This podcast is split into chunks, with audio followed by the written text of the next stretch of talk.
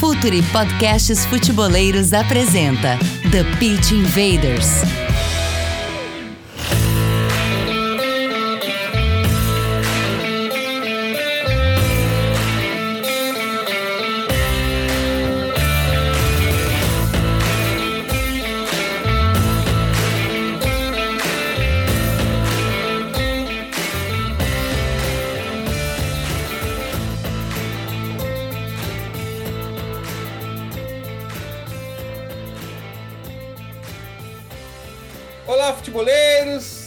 Futeboleiras! Fute, Futuri Podcasts apresenta The Pitch Invaders, episódio 281.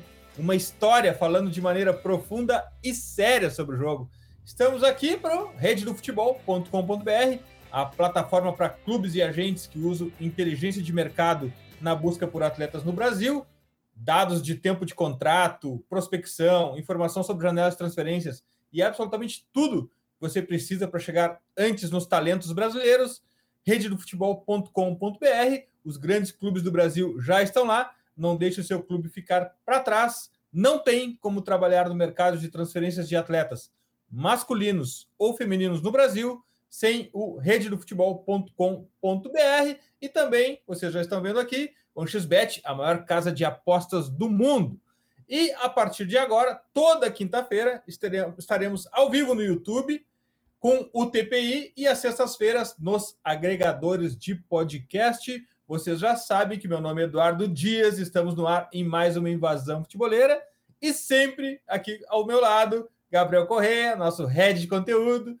Dali, Gabriel, cada dia mais perto dos 100 mil inscritos no YouTube. Qual parcial, Gabriel? Quanto tempo falta? Vamos lá, eu tô esperando, é, salve Dinho, salve todo mundo que tá acompanhando. Tô esperando que início do Brasileirão a gente já bater 100 mil, estamos quase lá, estamos com 91. Você pode estar ouvindo, a gente já chegou no 100 mil, né? talvez você esteja ouvindo aí alguns meses depois, a gente já tem aí a nossa plaquinha verificada aqui no YouTube. Então, você que está chegando agora aqui já, já pode deixar aquele like, se inscrever, está chegando pela primeira vez, porque hoje um papo muito bom, Dinho, que é um dos principais projetos do futebol sul-americano e ter pessoas que estão lá dentro para a gente conhecer um pouco mais é melhor ainda. E é um projeto que a gente está sempre falando sobre ele, né, Gabriel? Eu estava tava vendo os tweets do Futuro lá, a gente fala há muito tempo do Independente Del Vale. Que prazer em receber o nosso convidado de hoje, campeão vigente da Sul-Americana e da Recopa Ricardo Pereira, treinador de goleiros do Independente Del Vale. Bem-vindo ao Futre, bem-vindo ao TPI, Ricardo. Obrigado, obrigado antes de mais pelo, pelo convite, dar-vos os parabéns por esse projeto. Alguns desses tweets de que falam eu próprio tive a oportunidade de os ler também,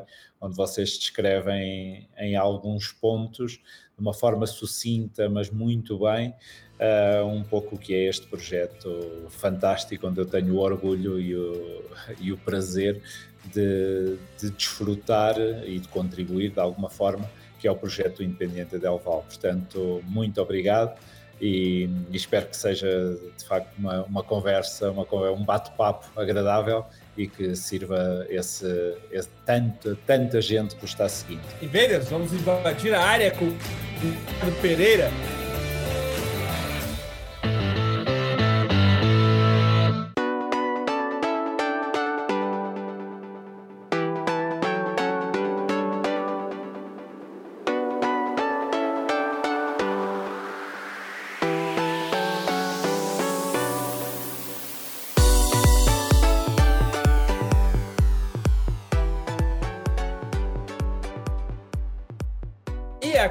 Ricardo, a gente sempre começa pelo contexto.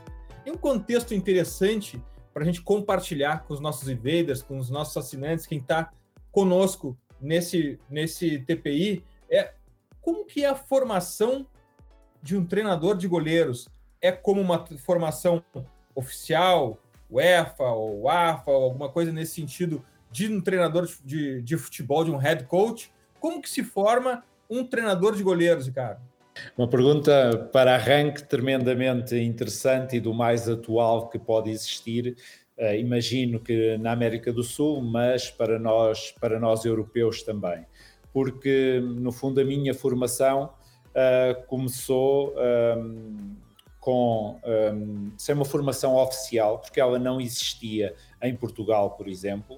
Uh, Vou-vos confidenciar que que ela existiu o primeiro curso, o FAA, que é a mais alta, o FAA Goalkeeping, um, que é a mais alta, o curso mais alto que nos permite trabalhar no futebol profissional e em Portugal apenas houve um curso e uh, foi o ano passado.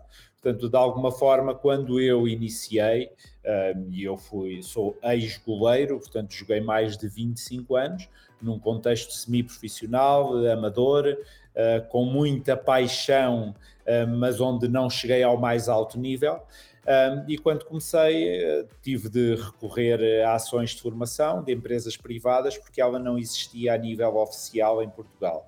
Já existia sim em Inglaterra, já existia na Escócia, um, onde eu fui fazendo alguns cursos, mas que eram o nível mais baixo. Um, e no meu país, infelizmente, não existia. Portanto, eu tive a sorte de começar em, num clube que, era o, que é o Real Sport Clube, mas em poucos meses de passar para o Benfica, onde estive cinco anos, e a minha formação foi com os meus colegas com mais experiência, com o treinador de guarda-redes da equipa principal, porque eu comecei na, na formação, eh, no Sub-13 do Benfica, e foi aí que eu me fui fazendo guarda-redes e com muitos debates e com muitos congressos, com muita coisa, mas não a nível oficial. Felizmente um, pude um, em 2020 ou 2021 inscrever-me no curso de mais alto nível, como vos disse, uh, da UEFA, que é o UEFA Goalkeeping, mas tive de o fazer na Escócia, portanto eu tive a oportunidade de o fazer antes mesmo de ele abrir em Portugal e neste momento sou detentor desse curso.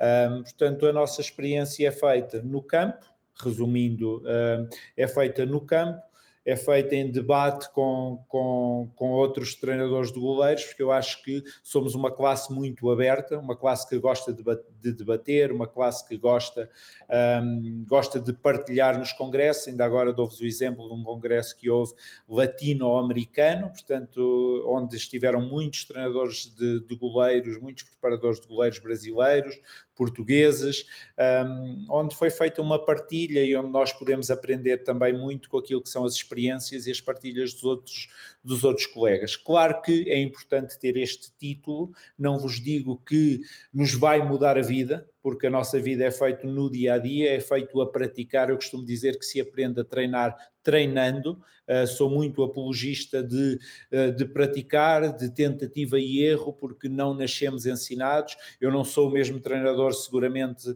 que começou há 10 anos no Sport Lisboa e Benfica, no Sub-13, uh, mal de mim se fosse. Um, e é muito desta forma que nós nos vamos que nós nos vamos formando, mas penso mesmo para os treinadores principais que é nós podemos ser detentores do do Conmebol, do Conmebol uh, Pro, do EFA Pro, mas muita da experiência é feita é feita realmente no terreno e é feita em uh, roubando as ideias. Uh, já já se falava disto há uns anos que é às vezes o melhor treinador é o melhor ladrão, é aquele que reconhece as boas práticas de outros as experiencia e as adapta ao seu contexto. Portanto, eu acho que foi desta forma que me fui fazendo uh, como treinador. E, e, sabe, Edu, e primeiro que é um prazer estar falando com o Ricardo aqui, que talvez aí é, é, a posição de goleiro seja uma das que mais mudou, é, que a gente tem acompanhado mudanças bem graduais ao longo dos anos, seja da participação dele, né, efetivamente, é, com a bola, até questão de o goleiro estar cada vez mais rápido, mais ágil. É, a gente vai entrar até no, na, no tema da, da questão de, de, gols de falta e tudo mais, qual é, qual é a importância do goleiro, o que, que mudou. Mas, Ricardo, desse, desse período, você falou ali do, dos 10 anos, como começou como há 10 anos como treinador de goleiros para esse momento 2023. O que, que você sente de mudança é, mais forte na, na posição, que tem sido cada vez mais exigida em todos os aspectos do jogo, e não só antes era o goleiro só defende, agora tem evoluído para outro fator? É, ele tem passado por mudanças, Ricardo? Sim, um, eu acho que tem havido, tem havido muitas mudanças, mesmo nestes 10 anos que eu levo, mas as maiores mudanças que eu vos posso dizer é quando eu comecei a jogar, eu tenho 48 anos, quando eu comecei a jogar, portanto, nós ainda podíamos agarrar a bola, como vocês sabem, agarrar a bola do atraso, e aí se queimavam minutos e minutos infindáveis uh, no jogo. Portanto, eu acho claramente um, o papel do goleiro começou uh, a mudar com a alteração das regras. Portanto, e como sabem, a grande alteração foi o facto de não se poder agarrar uma bola atrasada pelos nossos companheiros, atrasada, atrasada com os pés. Um, para depois esta última alteração também que houve da regra do pontapé de baliza, onde os companheiros do guarda-redes, como sabem, já podem estar dentro da grande área e costumamos dizer que isso acrescentou muitos metros ao campo, principalmente quem quer sair a partir de trás e a jogar a partir do goleiro. Portanto, claramente o que marca esta evolução, na minha opinião, a evolução do papel do goleiro, são as alterações das regras. Depois, o aumento da velocidade do jogo. Claramente que hoje se joga de uma forma muito mais rápida do que se jogava há muitos anos, há muitos anos atrás. Igualmente, um, o aumento da, do espaço nas costas da linha defensiva. Portanto, estes três pontos para mim marcam claramente um, a mudança no papel do goleiro. Ou nos adaptamos ou efetivamente o que continuamos a ter se não nos adaptarmos são goleiros que lhes atrasam a bola e o que eles querem muito rapidamente é ver-se livre dela, portanto, e pegar um chutão na frente. É uma forma de jogar, lícita como outra qualquer, não me vão vir a criticar um, uma forma ou outra de jogar. Claro que há uma que eu gosto muito mais, que é o cuidar da bola, é o saber tratá-la bem, é o saber manter a sua, a sua posse. Depois, no que é a velocidade do jogo, eu acho que claramente ela está. Temos cada vez jogadores mais fortes, temos cada vez jogadores mais rápidos, e isto faz com que o jogo um, se joga bola. A bola é efetivamente cada vez mais constituída por materiais que lhe aumentam ainda mais a velocidade e que dificultam muito a vida, a vida dos jogadores. Depois temos uh, cada vez mais esquemas pressionantes, equipas que querem pressionar muito alto. Ora, se a equipa quer pressionar muito alto, não vai deixar uh, uma parte da equipa na frente e a linha defensiva no seu meio campo em cima da linha da grande área. Não, a linha defensiva provavelmente vai estar em cima da linha do meio campo. Isto faz com que o guarda-redes tenha um meio campo inteiro, muitas vezes, para proteger. Portanto, estes pontos todos, na minha opinião, fazem com que um, o guarda-redes teve de se adaptar a uma diferente forma de jogar. Teve de haver uma evolução um, na forma do guarda-redes jogar, na forma do guarda-redes se posicionar. Para nós, preparadores de goleiros, tem de haver, mediante isto que eu vos disse, uma alteração na forma de treinar. Porque se eu continuar, o meu guarda-redes está exposto a inúmeros contra-ataques, onde tem de decidir várias vezes sair fora da área e, e saio ou não saio, aguento ou não aguento, um, porque tem um, um, espaço enorme para jogar. Se a linha defensiva, num contexto de, de centros, por exemplo, um, vocês dizem centros ou cruzamentos? Tenho sempre esta dúvida no Brasil. Centros, cruzamentos. Cruzamento. Se tenho a minha linha defensiva mais fora da grande área num contexto de cruzamento e eu mantenho o meu guarda-redes na linha, na linha de golo, um, não estou a servir o guarda-redes. Se olharmos para as estatísticas e um, elas nos disserem que 60, 70% das ações do goleiro no jogo são ofensivas, ou seja, são jogadas com os pés, ou são num, num vôlei, um, numa quebrada, como vocês dizem aí, ou a pegar e a ter de lançar um contra-ataque com as mãos. Se eu, perante esta realidade do jogo, continuar a treinar o meu guarda-redes da mesma forma que se fazia no passado, na linha de golo e a defender apenas remates, eu não o estou a servir. Não estou a servir a evolução do jogo, não estou a ajudar o meu guarda-redes. Ele vai estar exposto a um, a um, a um montão de. a um, a um inúmero. Um, a, a, várias situações para a qual o treino não está a preparar, que é, e resumo-vos isto desta forma, eu vejo o trabalho do goleiro neste momento em três grandes pontos. Um, defender a baliza. Continua a ser uma grande responsabilidade do goleiro e onde ele tem de nos dar pontos. Dois, defender o espaço. E o espaço passa por bolas nas costas da linha defensiva, cruzamentos, sejam eles por baixo ou por cima, e situações de mano a mano, situações de duelo, como eu creio que vocês, que vocês chamam aí. E a seguir, atacar o espaço. O que é que eu chamo de atacar o espaço? É tudo o que o guarda-redes faz quando tem a bola nos seus pés, quando está em posse de bola. Portanto, como é que ele vai utilizar o espaço que tem à sua frente para poder ajudar a equipa e ser, uh, deixarmos de funcionar em 10 mais 1, ou seja, 10 jogadores e um guarda-redes. Não, neste momento são 11 jogadores. E nós tentamos, no Independiente Del Valle, e muitos de vocês tiveram a oportunidade de ver alguns jogos, nomeadamente, se calhar aqueles mais mediáticos contra, contra o São Paulo, contra o Flamengo, em que nós tentamos que o guarda-redes se movimente, se posicione em conjunto com a equipa, e não é o guarda a equipa está a não sei quantos metros da, da, da área e o guarda-redes está metido na baliza, ou a equipa está a querer manter a posse de bola uh, e a querer jogar e o guarda-redes está a dar gestão na frente. Portanto, em resumo, isto são alguns, tinha muito para vos dizer sobre isto e sobre o trabalho do goleiro, uh, mas em suma, isto são alguns dos pontos e que nos têm de fazer refletir sobre, sobre o processo de treino eu passo a vida a refletir se o meu treino, aquilo que eu proporciono dia a dia ao guarda-redes, o está a servir e o ajuda a chegar ao jogo em condições de, de poder decidir, de se saber posicionar e de não ter muitas dúvidas o que é que eu faço, esta situação é nova para mim, não. Um, tenho de o servir, só desta forma posso ajudar.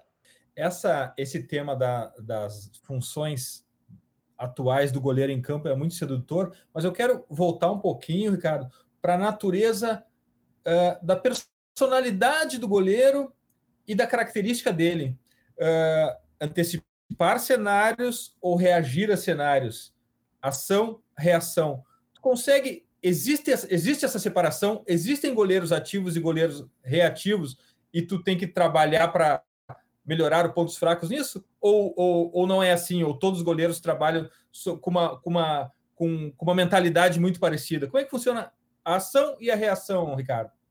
Uau, fantástico! assim nós podemos conversar e assim eu acho que nós podemos desenvolver, porque qualquer uma das vossas perguntas até agora me fazem todo o sentido e, e estimulam aquilo, aquilo que eu tanto gosto de, de falar. Se nós tínhamos de ir quase àquilo em que podemos ou não acreditar, que tem a ver com o destino e que já está escrito, ou que já nascemos assim e vamos ficar assim para toda a vida. Portanto, eu não acredito que mesmo existindo um guarda-redes que nós digamos uh, que é puramente reativo, que nós não o possamos moldar pouco a pouco a uma outra forma de jogar. Claro que é muito mais fácil uh, se eu ensinar o jogo a uma criança de 12, 13, 14 anos e toda a sua formação for de lhe ensinar o jogo, de o ensinar a ler sinais naquilo que vai acontecer, um, eu estou a potenciar um guarda-redes em que acredito muito mais, que é um guarda-redes de antecipação. Esta antecipação não é uma antecipação de eu acredito que ele vai chutar para a direita e o meu corpo já vai todo para, para a direita e ele chuta e ele chuta para a esquerda. Não tem a ver com isto. Tem a ver com uma antecipação mental, tem a ver com um jogo de probabilidades daquilo que poderá acontecer. Se um jogador tem uma bola coberta, digamos, dizemos nós, em que é praticamente impossível possível chutar à baliza, porque é que eu me vou manter na linha do golo e não estou dois ou três passos à frente, um, esperando esse passo filtrado, esse passo de ruptura, uh, onde vou enfrentar um duelo. E hei de esperar na baliza uh, por um remate que dificilmente surgirá, quando o que eu posso estar é a defender o espaço e a, e a, e a ajudar e a ajudar a minha linha defensiva.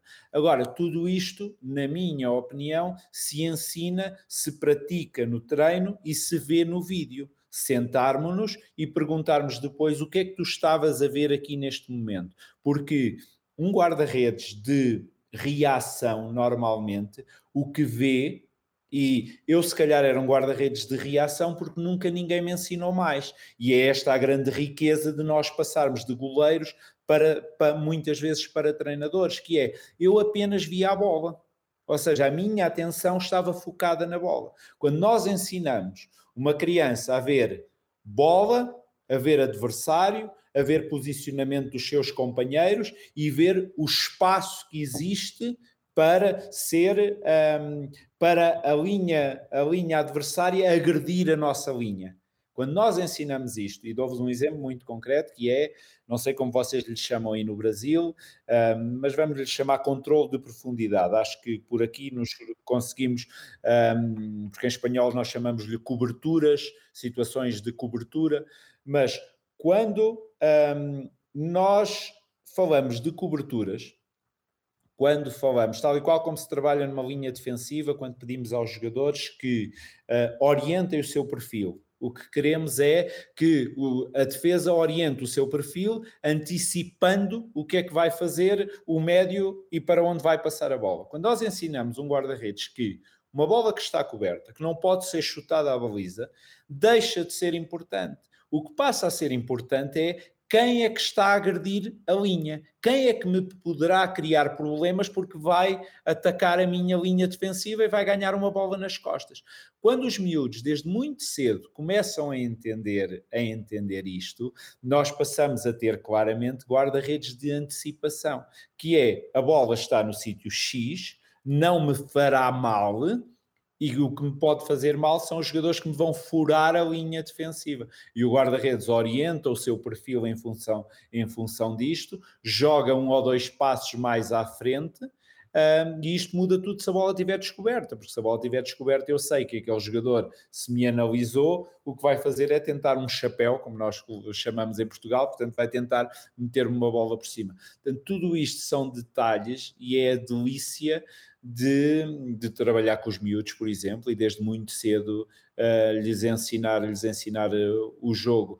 Portanto, tudo isto é, um, tudo isto pode ser aprendido. Eu vou-vos dar um exemplo que dou muitas vezes, ainda por cima ele é brasileiro, um, portanto, que é, eu tive a sorte, a felicidade, e hoje tenho a sorte, inclusive, de ser amigo dele, mas de ter assistido a muitos jogos do Artur Moraes, que saiu do Brasil, foi para a Roma, depois foi para o Braga e jogou, e jogou no Benfica. E teve anos muito, muito bons, muito felizes no Benfica.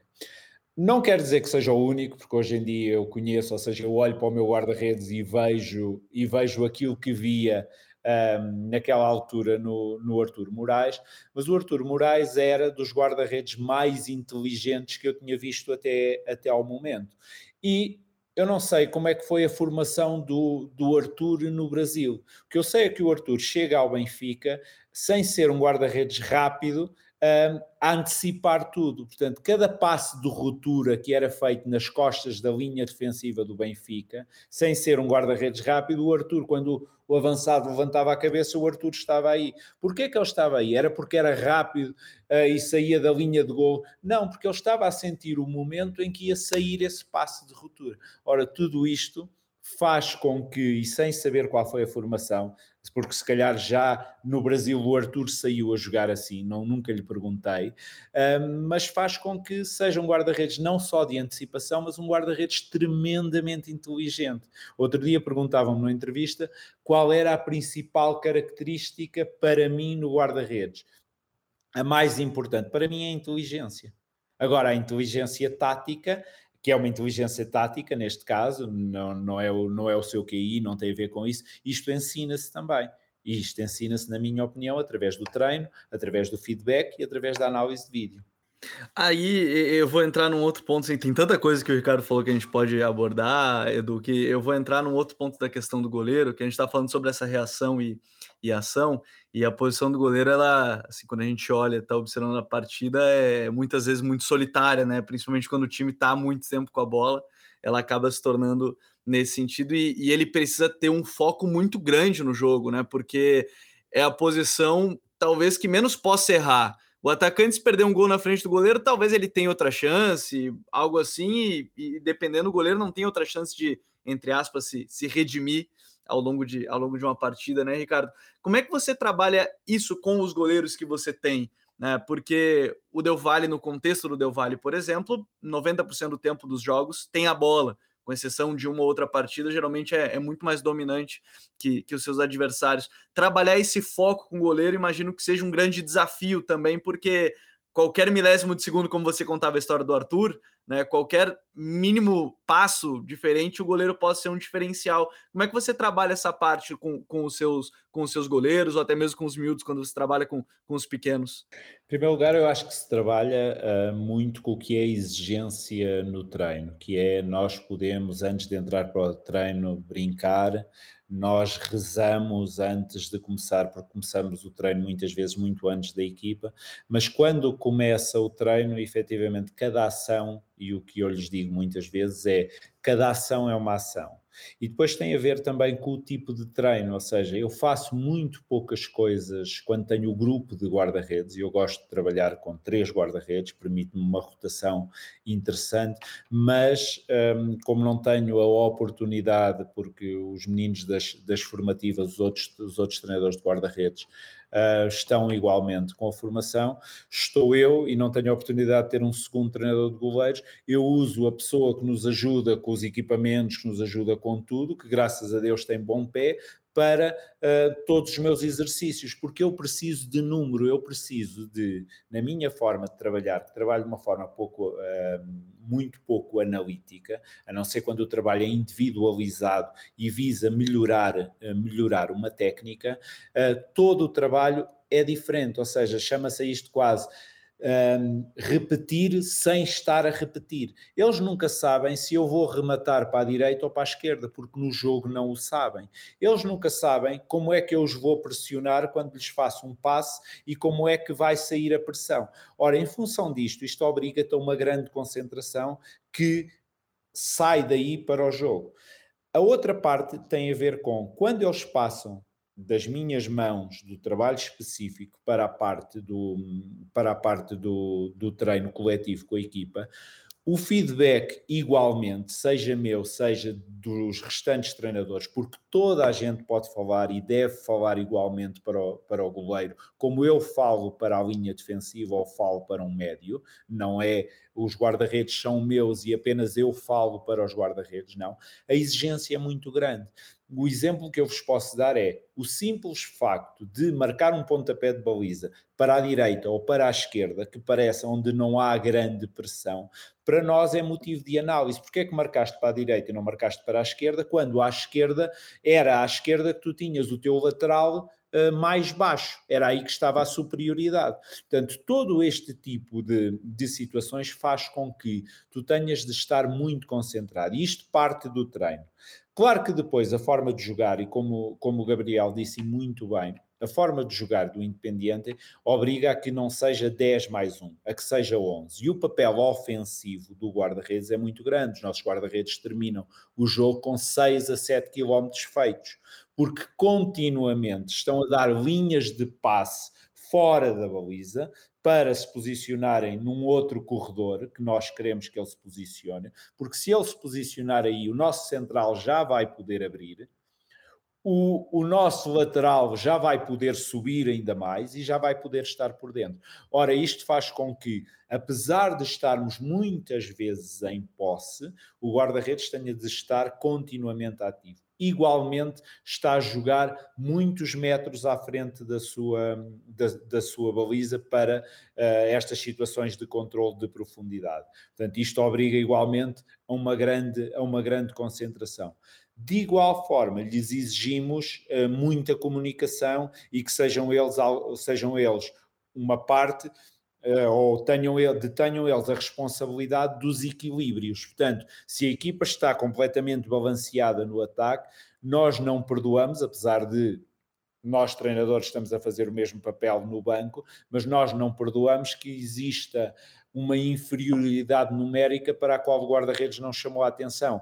Igualdade admitimos, porque muitas vezes o Independiente fica mano a mano, como nós dizemos, e fica dois para dois cá atrás, porque balanceamos muita gente no ataque, mas não queremos ficar em inferioridade. E o guarda-redes tem este papel, portanto, um canto que está a ser marcado na outra área um, é do guarda-redes a responsabilidade de, uh, além dos treinadores, mas de dizer: não, tu não vais, tu ficas aqui porque eu quero um dois contra um, porque o adversário nos deixou um homem, por exemplo, ali. Portanto, isto faz com que tu estejas muito conectado o tempo todo com o jogo, com o jogo da, com o jogo da equipa. Portanto, não há aqui, não há aqui um segredo, não há aqui um segredo, um segredo mágico e há o habituar-te a jogar numa, numa grande equipa do, do Equador, onde sabes que vais ter muita posse e que defensivamente vais ter uma ou duas situações para, para fazer. E uma delas é feita no espaço e fora da área muitas vezes, quando eu faço a análise do jogo e os cortes todos do jogo, tenho três, quatro situações, situações defensivas. Se calhar tive uma fora da área num controle de profundidade, tive uma de um contra um em onde nos conseguiram filtrar este passe, tive um cruzamento, tive um canto e não tenho mais que isso. Ora, tens quatro ações defensivas para fazer, tens de as fazer e tens de as fazer bem e isso obriga-te a uma concentração total. Ricardo, como que tu prepara os teus goleiros para reagir ao erro, à falha, uh, ou uma situação de jogo como tomar dois gols logo em seguida, com 5 minutos, isso é preparado? Isso tem como treinar? Isso é treinável, Ricardo? Bom, eh, eu tenho a sorte neste momento de conhecer muito bem já os guarda-redes com que trabalho, são muito jovens, uh, apesar do Moisés aos 22 anos tem, eu creio que já mais de 100 jogos feitos na primeira equipa do Independiente Del Val, portanto são muitos jogos, um, uma experiência muito grande no menino, não deixa de ser um menino, mas uh, sabe perfeitamente como reagir. O foco no Moisés um, foi mais em questões disciplinares, porque uh, teve situações em que, em que viu uh, duplo cartão, duplo cartão amarelo. Um, e o foco tem sido muito mais nisto, que é quando sais da baliza, quando te diriges ao árbitro, qual é o teu papel, o que é que tu vais realmente fazer, o que é que tu queres com isso. E com Moisés, por exemplo, foi muito mais este, este trabalho. Moisés cometeu, cometeu erros, um, cometeu erros que já nos custaram golos, cometeu erros a fazer aquilo que, um, aquilo que nós pedimos, que é quem joga com tanto risco como nós jogamos, onde o Moisés um dos trabalhos que eu faço com os pés, com, com qualquer um dos meus guarda-redes, por muito louco que vos possa parecer, tem a ver com conduzir a bola. Conduzir a bola para fixar o adversário. Vocês veem isso no guarda nos guarda-redes do Independente, que é ninguém salta na pressão. Ora, nós queremos ganhar metros. Os centrais abriram. Uh, se estivermos a jogar com três centrais, se calhar um dos centrais está nas costas da linha defensiva, ou abriram dois e o outro projetou-se como lateral nós queremos que o Moisés conduza a bola a convidar a que alguém lhe salte um, e possa fazer e possa fazer este passo. Ora, isto tem o seu risco, é um risco assumido por nós, é um risco trabalhado, onde num ou outro momento poderá correr mal, mas é um risco que nós queremos correr, porque o número de situações em que o Moisés nos quebra linhas uma ou duas linhas e deixamos quatro homens para trás com um passo do Moisés, um, são inúmeras e eu tenho dezenas e dezenas delas. Portanto, preparar o Moisés para uh, quando acontece um, um, erro, um erro destes, uh, é um trabalho coletivo, está a fazer aquilo que eu lhe peço, porque o mais fácil sempre, no caso do jogo ofensivo dos guarda-redes, é pedir-lhe, eu não quero, eu quero risco zero eu quero que tu pontapeies a bola o mais longe que possas, um, porque esta é a nossa filosofia. E o Moisés vai fazê-lo e não vai correr estes riscos. Portanto, tem a ver com analisar, perceber que se calhar aquela não foi a melhor opção ou que foi apenas um erro técnico no passo que lhe saiu mal e andar, e andar para a frente. Mas, por exemplo, este fim de semana, e para vocês terem uma noção, porque eu costumo dizer sempre isto, que é por. Um, eu considero, uh, tenho orgulho na minha carreira e naquilo que vou construindo e na forma como trabalho, mas os meus guarda-redes falham. Os dos outros colegas eu não sei, mas os meus guarda-redes, apesar de tanto trabalho, uh, falham igualmente. E ainda este fim de semana nós perdemos um jogo onde, do ponto de vista de, e a minha avaliação foi esta, e vou-vos contar, do ponto de vista de intenção do meu guarda-redes, a intenção dele foi a melhor, foi ajudar a equipa no controle do espaço. Do ponto de vista de decisão, numa bola que é metida nas costas da linha defensiva, de dentro para fora, a sua decisão é má, porque o defesa ainda podia chegar, porque a bola fica a pinchar, a saltar à frente do, do atacante e foi muito fácil meter-lhe a bola por cima e fazer, e fazer o gol. Ora, este menino tem 19 anos Isto passa por mostrar o que foram as ações de jogo, o que é que foi feito e ainda saltam outras coisas interessantes, que é o que os afeta muitas vezes é o que é que as pessoas estão a escrever sobre eles, o que é que as redes sociais dizem sobre eles. Ora, isto a mim não me interessa completamente nada. Leio muito pouco, no bom e no mau. Tenho a cortesia de responder a toda a gente, mas, mas sei muito bem o que faço e de lhes ensinar que não percas tempo com coisas que não te ajudam à tua evolução. Importante para ti é a evolução que vamos, a avaliação que vamos fazer agora aqui. O que é que tu vês? Ainda por cima são três câmaras, é uma câmara da TV que tem três repetições, foi isto que eu lhe mostrei hoje. A câmara da TV com três repetições, a câmara tática e a GoPro que está atrás da baliza a não sei quantos metros. Portanto, onde tenho uma perspectiva onde não, não me falta nada quando vejo a GoPro, por exemplo e ensinar a estes meninos que porque é que o erro aconteceu. E mais do que preparados, e isso sim fazemos, porque o feedback que ouvem é: aconteceu, fizeste a tentar ajudar a tua equipa, nenhum guarda-redes igualmente joga não sei quantos metros fora da sua baliza se não lhe for pedido, porque o conforto está lá atrás, o conforto está ali naquela linhazinha de golo e eu só protejo isto. Mas não, não é isto que ele treina, não é isto que nós lhe pedimos e o que ele ouve é tens de estar uns metros mais à frente e tens de ajudar a equipa nesta situação. Portanto, avaliação, perceber, dizer-lhe que um, fico com, ainda lhe dei outro feedback e pronto, vou-vos no fundo referir este caso, que é, para mim é muito mais confortável corrigir agora este menino de 19 anos e ajudá-lo a vir dois ou três metros para trás, porque já tem o perfil desde os 12 ou 13 anos de jogar muito fora, do que ao contrário. Que é agarrarmos num guarda-redes que jogou toda a sua vida na linha de golo e eu agora lhe estou a pedir exatamente o oposto, que é agora quero-te 10 ou 20 metros a jogar fora da tua, da tua linha de baliza. Portanto, é muito mais fácil para mim corrigir este menino e dizer não podes ser bombeiro sempre, porque o que este, quando nós falhamos numa situação destas, e é isto que as pessoas não veem e não têm de ver, o, o adepto não tem de ver isto, o adepto tem de ver é se a bola entrou ou não entrou na baliza. E eu tenho de os preparar para isto.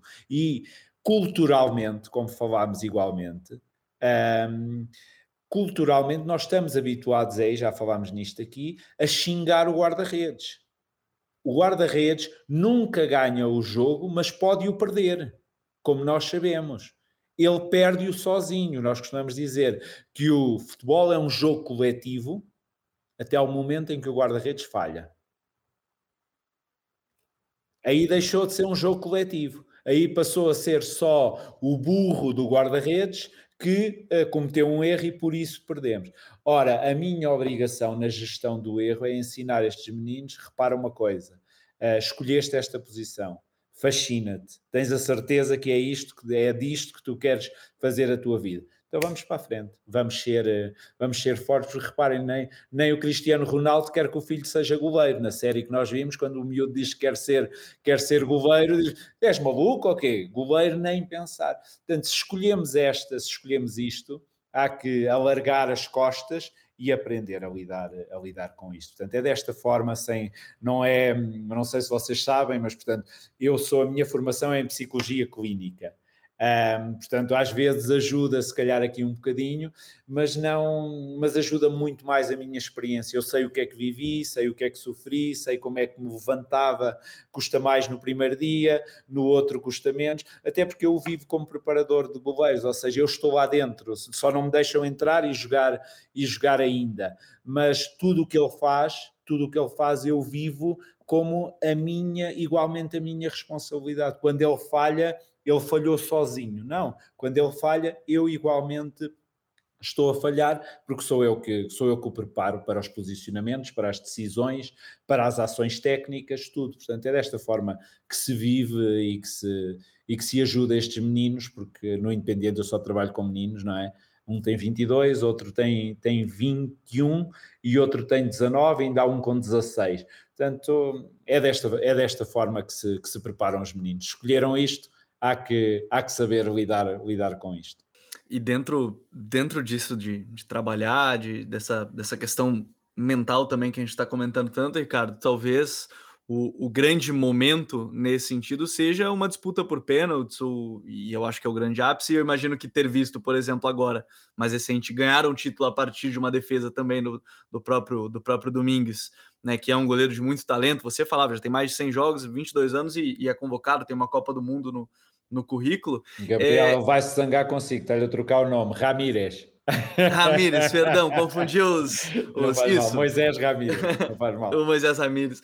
E, e assim, é, ver isso tudo, imagino que seja a felicidade do treinador naquele momento, mas eu queria falar um pouquinho mais sobre a disputa de pênaltis em si, porque tem sido cada vez mais, me parece, uma disputa realmente assim, não só da técnica de ambos, né, do goleiro e do próprio atacante, mas também desse jogo mental, tanto que a, a e Fábio tá, tá retirando a parte da, da provocação dos goleiros, né, por causa do Emiliano Martinez, que fez algumas provocações ali nos pênaltis contra Holanda, contra a França. Como é que você gosta de trabalhar essa parte das penalidades? Tem muito estudo, muita gente fala sobre ser sorte, mas a gente sabe que tem muito estudo por trás de como batem os, os, os jogadores, os adversários, se é quando está ganhando, se é quando está perdendo, se é disputa por pênaltis. Como é que você trabalha essa que talvez seja o, o, grande momento?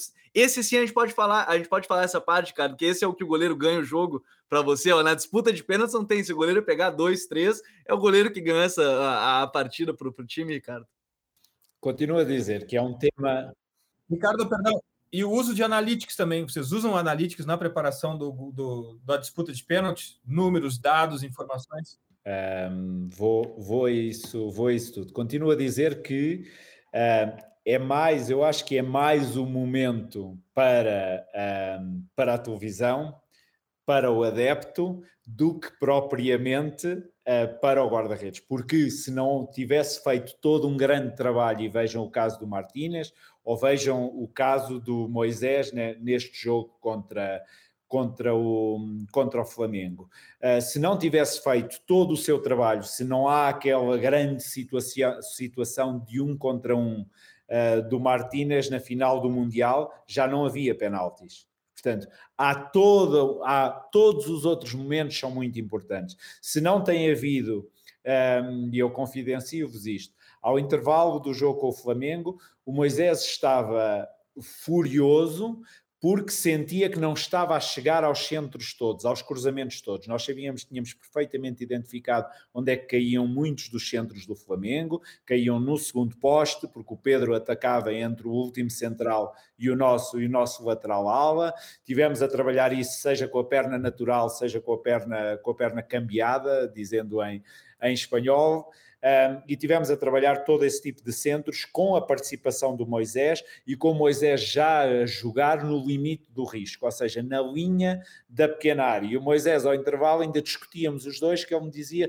Ricardo, eu estou muito dentro, eu quero estar mais fora. Eu disse: vais estar mais fora, eu, eu, eu admito meio passo mais fora, porque senão a bola vai, vai-te parar dentro da baliza. Ele engana-se e vai-te parar dentro da baliza. Ora, se todo este trabalho de estratégia, se todo este trabalho de ganhar espaço, porque vocês viram o número de cruzamentos que não chegaram a ninguém porque o Moisés interceptou por baixo ou por cima, não chegávamos a este momento grande, uh, ao que vou agora, da, dos penaltis. Esclarecendo, eu acredito muito neste momento uh, na intuição do guarda-redes, ok? Porque cada vez mais nós temos, antigamente tínhamos dois sítios para onde rematar, neste momento temos três. Temos o lado direito, o lado esquerdo e o meio. Costumamos dizer quem está borrado chuta no meio. Ok?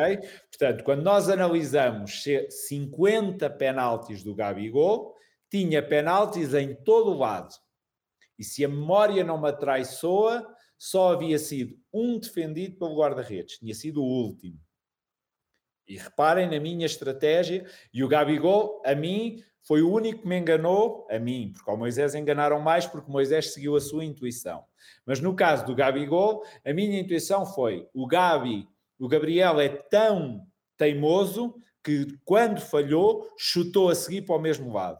E o Gabriel enganou-me porque eu pensei que ele ia chutar para o mesmo lado. Os outros penaltis que falhou tinham sido no poste porque é um grande marcador de penaltis, porque espera até ao limite que o guarda-redes se mova, e claro que tudo isto é analisado. Uma coisa é um jogador que sai decidido para a bola, que já escolheu e que vai marcar ali, outra é um jogador como o Pedro e como o Gabriel, que esperam até ao limite, o penalti do, do Pedro no Mundial, um, e eu tenho-os todos presentes porque eu tinha os 17 marcadores de penaltis do, do Flamengo, 17, portanto, jogadores que nem estavam citados, mas eu tinha-os todos registados, e quando vamos aos dados, tinha-os todos registados, para onde é que tinham marcado, um, e esta é a primeira, esta é a primeira análise, é para onde é que marcaram, um, independentemente de quando é que foi, momento do jogo, etc. Depois de ter estes 17 registados, Portanto, os, os, dos 17 jogadores, os 50 penaltis do, do Gabriel eu tinha-os registado, com bolinhas, portanto, feitas em computador, para onde é que eles foram batidos. Sento-me de novo, e no caso da Recopa, sentei-me no, no bar do hotel durante três horas a tomar a minha decisão. Eu tinha de saber dizer ao Moisés, no momento da, da, decisão, porque não vi com eles os penaltis todos, só vi os penaltis de quem poderia marcar durante o jogo, e para mim, se houvesse penaltis durante o jogo, seria Gabriel em primeiro lugar, Pedro em segundo e David Luiz em terceiro. Esta foi a minha escolha durante o jogo, se houvesse, se houvesse penaltis. Depois fui ao resto. Sentei-me e decidi, se eu, Ricardo Pereira, com os dados que tenho na baliza, com os dados que tenho aqui, aqui na minha mão, uh, enfrentasse cada um destes jogadores, e aí fui ao momento do jogo, à tanda de penaltis, ou seja, quando há série de penaltis, quais foram as escolhas deles e tomei a minha decisão. E durante a marcação de penaltis, e a conversa já foi prévia, que é Moisés, o meu corpo, eu não gosto de garrafinhas atrás da baliza, com estas coisas todas que são bonitas igualmente para o público, eu tenho sinais com Moisés dependendo de se estou em pé, se estou aos saltos, se estou a caminhar, se estou agachado. E o Moisés, por isso é que eu me afastei, e o Moisés, olhando para mim, sabia qual era a minha sugestão. A intuição dele naquele momento, que é um momento de grande tensão, foi outra, porque senão, e claro que depois nós ganhámos e eu dei-lhe uma palmada porque lhe disse que podíamos ter defendido, podíamos ter sacado mais dois ou três. Ou seja, eu acreditava que o, que o Everton Cebolinha naquele momento de tensão não ia mudar e era para a, a direita do guarda-redes. Eu acreditava que o Gerson não ia mudar naquele momento de tensão e era para a esquerda do guarda-redes. Eu acreditava que o David Luiz não ia igualmente mudar, mas ele enganou-me porque normalmente é em cima e ele rematou em baixo. E nós além, porque ainda temos outra coisa, reparem, que é eu posso adivinhar mas, há mas o jogador tem a liberdade igualmente de chutar para baixo ou de chutar para cima. E havia penaltis no do David Luiz. Eu queria, se o Moisés fosse para o lado que eu acreditava, eu queria que o Moisés se lançasse do meio para cima, porque eu acreditava piamente que o David ia bater em cima. Ora, isto é um jogo do gato e do rato. Portanto, e o Moisés sentiu naquele momento, não, ele sabe, o guarda-redes põe-se na cabeça do atacante, ele sabe que eu estudei e vai mudar. Alguns não mudaram. Portanto, o mérito é todo do Moisés. Eu só fiz o meu trabalho no que é o estudo, indiquei-lhe, mas há liberdade total. Depois entramos noutra coisa, que é, como sabem, o Gabriel foi provocar o, o Bambam, como nós lhe chamamos, no último penalti. Ora, se há esta liberdade dos jogadores falarem entre eles, dos jogadores provocarem o guarda-redes, o guarda-redes tem toda a liberdade para entrar neste jogo psicológico. O, o, o Dibu Martínez defende, ou no Mundial, nem vou só ao Dibu, de, são vários penaltis defendidos porque os guarda-redes fazem contramovimento. Simulam que vão para um lado e saem de uma forma muito explosiva para o outro.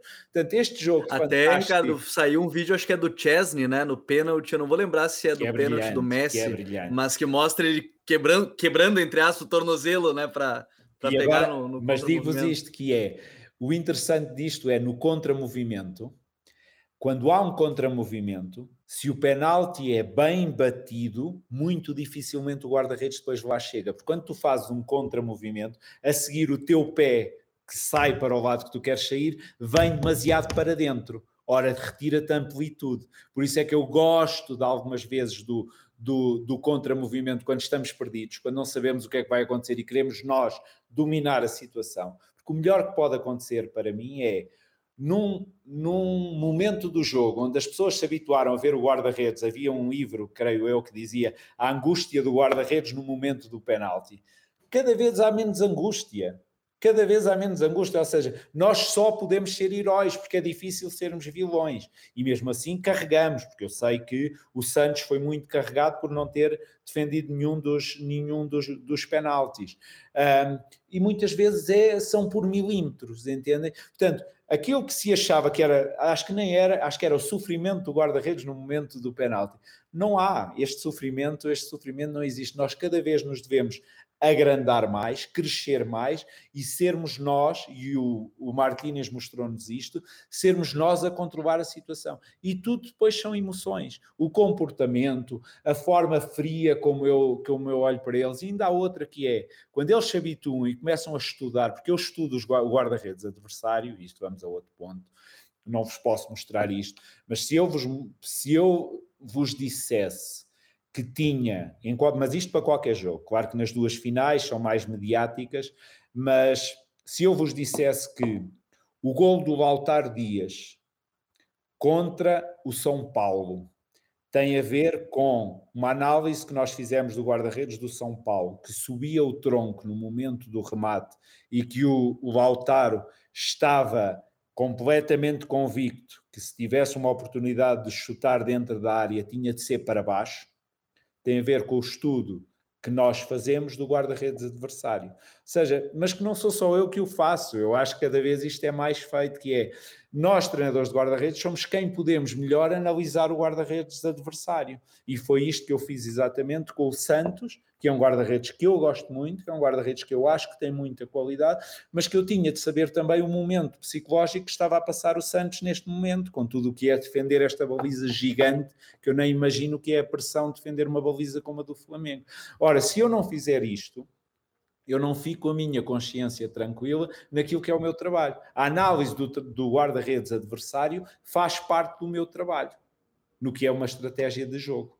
Porque, nós, porque há pessoas que vão avaliar também tudo o que eram as dificuldades do David Luís, que parece que não existem, porque o David faz dois jogos fabulosos contra nós e que hum, eu lembro-me do David no tempo do Benfica e dei os parabéns ao David, porque aqui em Quito, então, a, a, capacidade de antecipação, o cheirar o que vai acontecer com a experiência que o David tem, um, é fabulosa. Portanto, os penaltis, os penaltis são isto, mas depois são muito personalidade do guarda-redes. Deitar cá para fora, não nos limitarmos a estar naquela linha de gol e esperar o que é que vai acontecer.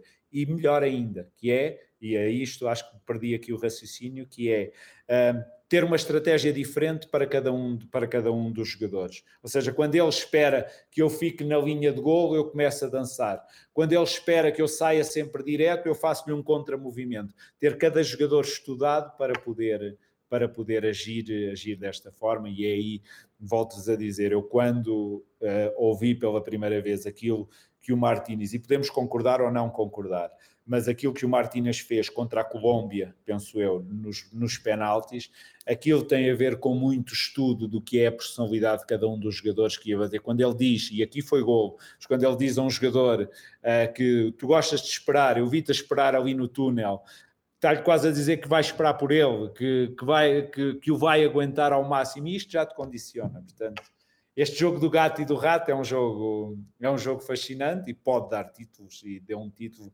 deu um título à Argentina, um título de campeão do mundo e deu-nos uma recopa a nós. É teoria dos jogos pura. Eu tenho várias perguntas aqui que eu julgo interessantíssimas, mas a gente está acabando e eu não vou deixar o Ricardo embora sem perguntar sobre o projeto Del Valle, que a gente já conversou muito sobre ele aqui no podcast, uh, já com o Renato Paiva, a gente já conversou com o Rogério também, a gente está sempre falando sobre por que nos seduz muito. Eu quero saber do, do Ricardo o seguinte: a diversidade de nacionalidades no staff, no, no, no, nos corredores, no vestiário, é um ponto de riqueza desse projeto Del Valle, Ricardo?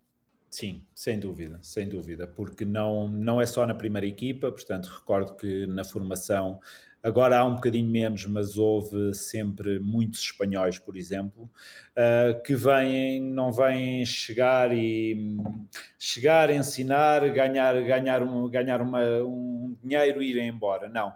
Cada estrangeiro que tem passado por este clube tem deixado uma grande semente no futebol equatoriano e nos treinadores uh, equatorianos que têm muita, muita sede, muita fome de aprender e que perguntam muito. Uh, isto tem, tem feito, na minha opinião, o Independiente crescer muito. Claro que se contratam também pessoas que ou têm esta filosofia ou a bebem de imediato porque não vem qualquer treinador tra uh, trabalhar para o Independiente Del Val. Reparem numa coisa, quando um clube assenta todo o seu projeto, um clube que tem uma grande estabilidade e uma grande saúde financeira, um, mas é um clube que percebeu desde muito cedo que um, se torna sustentável através uh, do seu futebol de formação, através das vendas que vai fazer e que cada vez são mais para, para, para clubes da Europa, um, que têm vendido igualmente para o Brasil.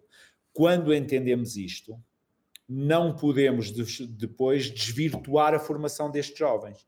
Não podemos um, e ela pode acontecer com um ou outro treinador que tem mais dificuldade em entender a filosofia, etc., mas que se calhar tem vida curta no Independiente Del Val, uh, que é há uma forma de jogar que é característica do Independiente, que se, que se, caracteriza por um jogo posicional muito bem marcado, por ter, por ter a posse de bola, por recuperá-la o mais rapidamente, o mais rapidamente possível. E isso começa por ensinar conceitos de jogo, isso começa desde o sub-12 neste clube. Agora, não se pode depois, como acontece em tantos outros clubes, chegar à primeira equipa e ser completamente diferente porque há uma grande pressão de, de ganhar. Porque tu formas durante seis ou oito anos um lateral com umas certas características, ou um número 5 um volante que não, é um, que não é um jogador só para destruir. E chegas à primeira equipa, contratas um treinador que o que pede ao teu guarda-redes é que a bola vá direita, direta do guarda-redes até ao avançado e que este volante o que passa, o que passa a vida a fazer é a olhar para, como se estivesse a ver aviões, a olhar para o ar, a ver a bola passar-lhe por cima, isto não seria compatível. Portanto, o que o clube tem feito, e eu posso falar desde 2020 que cheguei, o que o clube tem feito é, além do que faz na formação, contrata treinadores para a sua primeira equipa, Miguel Ángel Ramírez, Renato Paiva, Martim Anselmi. Contrata treinadores que vão potenciar estes jovens e que Igualmente, e este é outro segredo do Independiente Del Val, têm jogadores experientes que estão imbuídos deste conceito, e dou-vos dois exemplos, mas entre tantos, que passam pelo senhor Cristiano Peirano, que passam pelo Lolo Farabelli, que são apaixonados por este jogo posicional e que naturalmente ensinam e ajudam estes meninos que, que estão a chegar, que já receberam todos estes conceitos, mas lhes ensinam a comportar-se e a jogar este jogo no futebol profissional, e é diferente naturalmente daquilo que, que jogam na, na formação, porque na formação somos globalmente os melhores do, do país e é mais fácil ganhar. Na, quando chegamos à equipa profissional, uh, há outro tipo de desafios e esta mescla de, de experiência com, com esta mescla de juventude tem feito com que o projeto se mantenha, se mantenha vivo, se mantenha com muita saúde, com muita saúde financeira. Depois há, e para terminar, um, há uma grande responsabilidade da parte de quem gera o clube em não se desviar nem um milímetro daquilo que são, que são os objetivos, daquilo que é a formação, daquilo que é dar as melhores condições para estes jovens. Eu confidencio-vos isto. O prémio da Sul-Americana, se eu não estou em erro, foi de cerca de 5 milhões, ou seja, só o da final.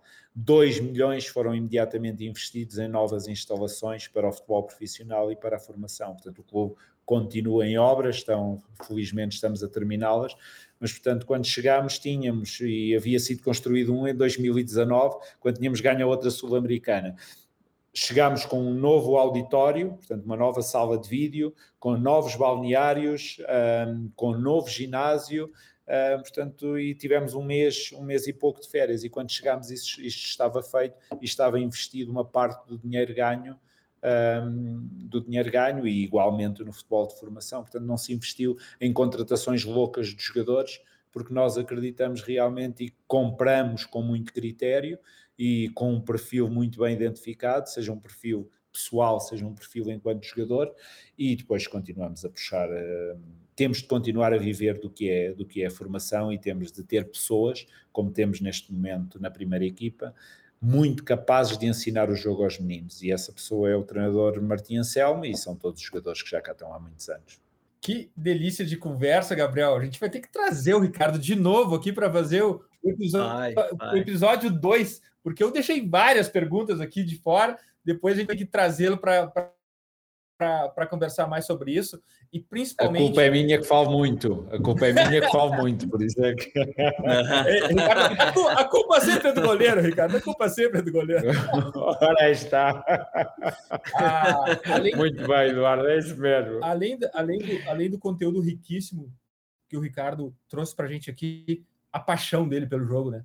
Pela, esse, esse falar demais é também externar a paixão dele pelo jogo, e é isso que a gente quer aqui. A gente, a gente quer gente que tenha skin in the game, que arrisca a própria pele e que também tem essa paixão pelo jogo. É isso que nos move aqui. E outra coisa que nos move aqui são as nossas dicas futeboleiras. The Pitch Invaders apresenta Dicas Futeboleiras.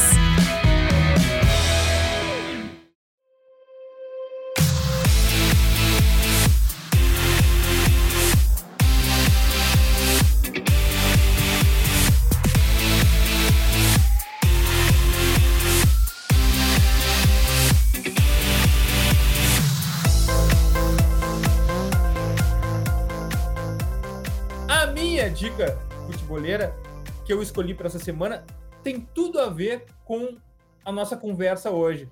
Como você já sabe, eu procuro futebol em absolutamente tudo e cada vez mais eu encontro futebol, mais futebol fora do futebol do que dentro. E um exemplo claro disso é a minha dica futeboleira dessa semana, Breakpoint da Netflix. É uma espécie de Drive to Survive do, do tênis, mas que me seduziu desde o, o primeiro episódio por uma característica que foi bem clara uh, que o jogo, assim como a gente discutiu hoje em alguns pontos aqui, é sempre contra nós mesmos. E um bom paralelo para ser traçado, e acaba sendo uma outra dica futeboleira, é com a outra série da Netflix, The Playbook, obrigatória também. Então, corro para assistir Breakpoint antes que comece semana que vem in The Wells, porque vocês vão ver o jogo de tênis de uma forma completamente diferente. Procurem futebol por lá, não está tão escondido assim, às vezes é até evidente. Lembrando que os links para as nossas dicas futeboleiras estão no post de descrição deste episódio, futuri.com.br. Gabriel, tua dica futeboleira? A minha é para falar sobre um dos meus jogadores favoritos nos últimos anos aí, que é Luka Modric. E para mim acho que é o melhor título possível que o The Athletic deu para a matéria é esse, né? Que é o curioso caso do Benjamin Button do futebol.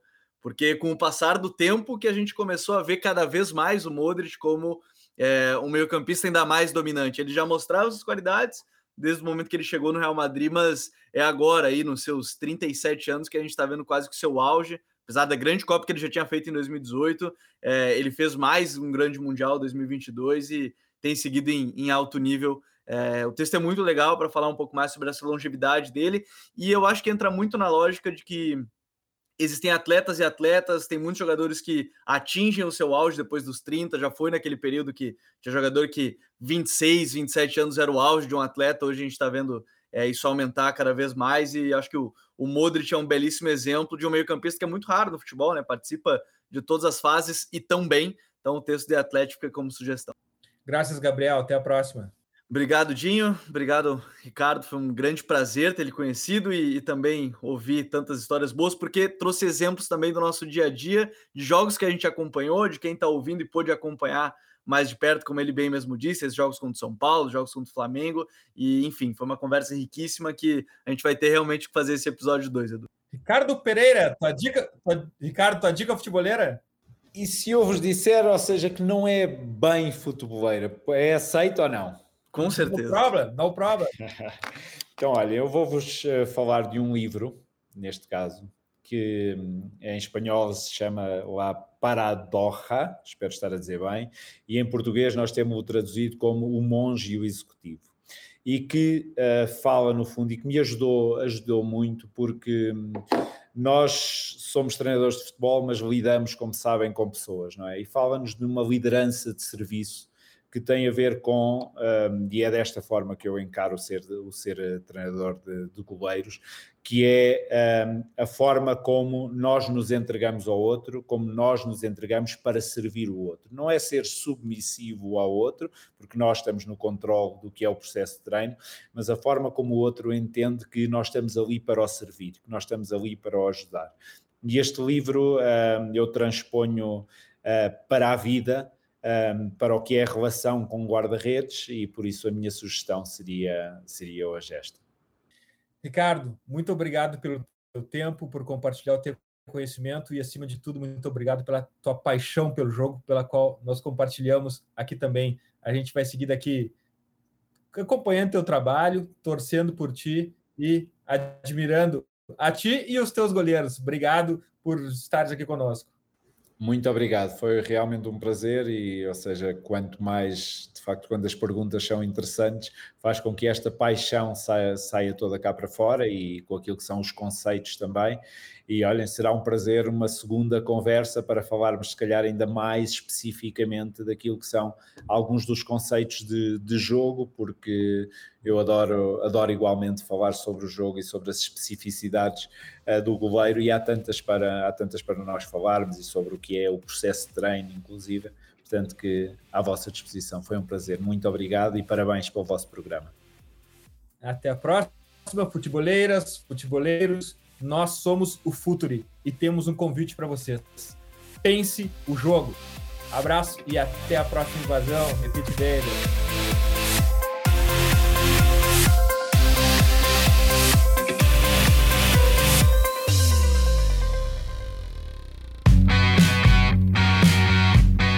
Futuri apresentou The Pitch Invaders.